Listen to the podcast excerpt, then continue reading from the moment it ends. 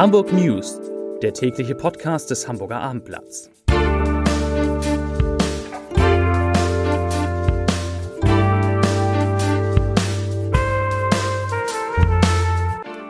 Herzlich willkommen. Mein Name ist Lars Heider und heute geht es um neue Zahlen aus Hamburgs Schulen, unter anderem um einen Anstieg von Schülerinnen und Schülern, die die Klasse wiederholen müssen. Weitere Themen der Chef der Hamburger Kassenärzte mahnt die Überprüfung der Corona-Maßnahmen in Hamburg an und der Senat reagiert auch. Die Preise für Neubauwohnungen steigen noch stärker als gedacht in unserer Stadt und Ryanair hat wieder größere Pläne mit Hamburg, also mit dem Hamburger Flughafen. Dazu gleich mehr. Zunächst aber wie immer die Top 3, die drei meistgelesenen Themen und Texte auf abendblatt.de. Auf Platz 3, in diesen Stadtteilen kosten Wohnungen mehr als 10.000 Euro den Quadratmeter. Auf Platz 2, Putins Yacht auf dem Heimweg? Fragezeichen. Und auf Platz 1 noch diese Woche. Hamburg kippt 2G-Regel im Einzelhandel. Das waren die Top 3 auf abendblatt.de.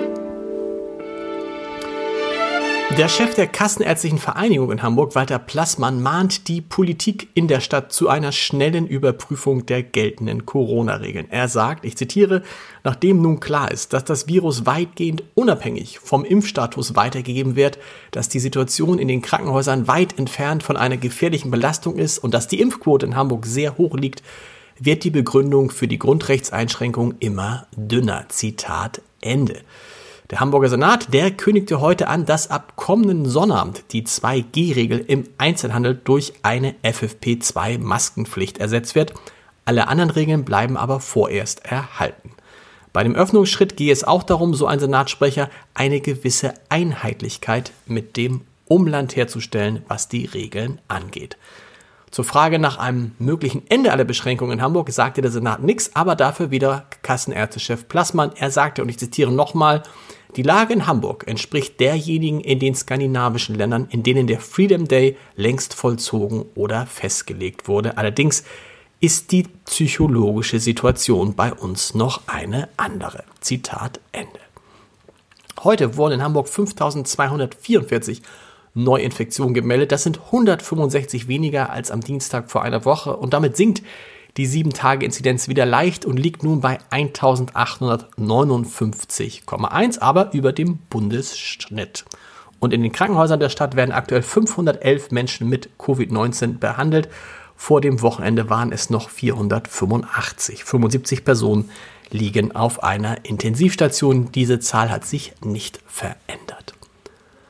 Die Pandemie hat zu einem deutlichen Anstieg der Klassenwiederholung an den Hamburger Schulen geführt. Während im Schuljahr 2020-2021 nur 1801 Schülerinnen und Schüler eine, Klasse, eine Klassenstufe wiederholten, sind es im laufenden Schuljahr 2854. Das teilte die Schulbehörde mit.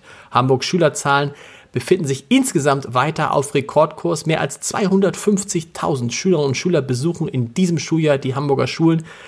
Und auch die Zahl der Lehrkräfte ist gestiegen. Aktuell gibt es in Hamburg 19.134 Vollzeitstellen. Das sind fast 3000 mehr als vor zehn Jahren. Und wo wir gerade bei Steigerungen sind, ungewöhnlich hohe Preissteigerungen, hat es im vergangenen Jahr auch bei Neubaueigentumswohnungen in Hamburg gegeben.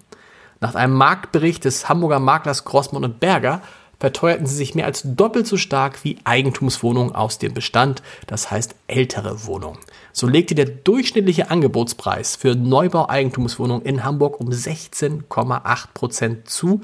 Für den Quadratmeter Wohnfläche müssen inzwischen im Schnitt 8.480 Euro bezahlt werden. Eigentumswohnungen aus dem Bestand verteuerten sich dagegen nur um 7,8 Prozent auf 5.100 Euro.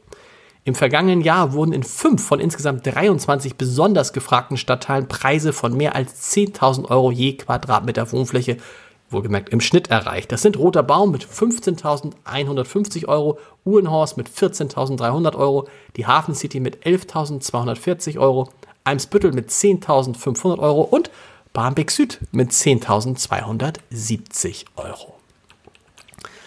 Vor zwei Jahren schien es so, als ob Hamburg auf der Ryanair-Landkarte nur noch eine untergeordnete Rolle spielt. Im Januar 2020 schloss die irische Billigfluglinie ihre Basis in Fuhlsbüttel und zog die zwei hier stationierten Boeing 737 ab. Und auch die Zahl der Ziele wurde um ein Drittel reduziert. Doch Der Helmut Schmidt Flughafen bleibt für die Airline interessant. Das sagt Ryanair-Manager Andreas Gruber im Gespräch mit dem Abendblatt.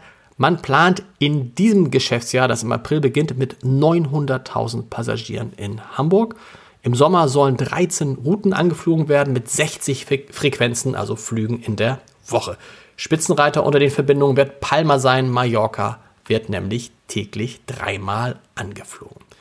Zu den Podcast-Tipps des Tages. Er hat geschafft, wovon viele Menschen träumen. Stefan Liesegang ist in dem Unternehmen, in dem er seine Ausbildung gemacht hat, zum Chef aufgestiegen. In unserer Reihe Entscheider treffen Heider spricht der Vorstandsvorsitzende der Sparda Bank über harte Zeit in der Schule, Kollegen, die, die ihn auf einmal sitzen wollten und über die Frage, ob er für einen Banker nicht zu lustig ist. Hören Sie mal rein unter www.abendblatt.de slash Entscheider. Und auch das, heute hat unser neuer Handball-Podcast Auszeit HSVH Premiere. Zu Gast ist unter anderem Torwartlegende Johannes Bitter.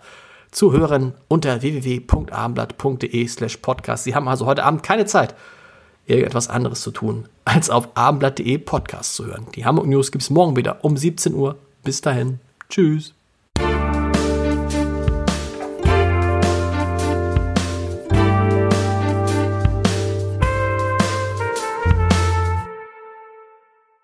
Weitere Podcasts vom Hamburger Abendblatt finden Sie auf abendblatt.de slash podcast.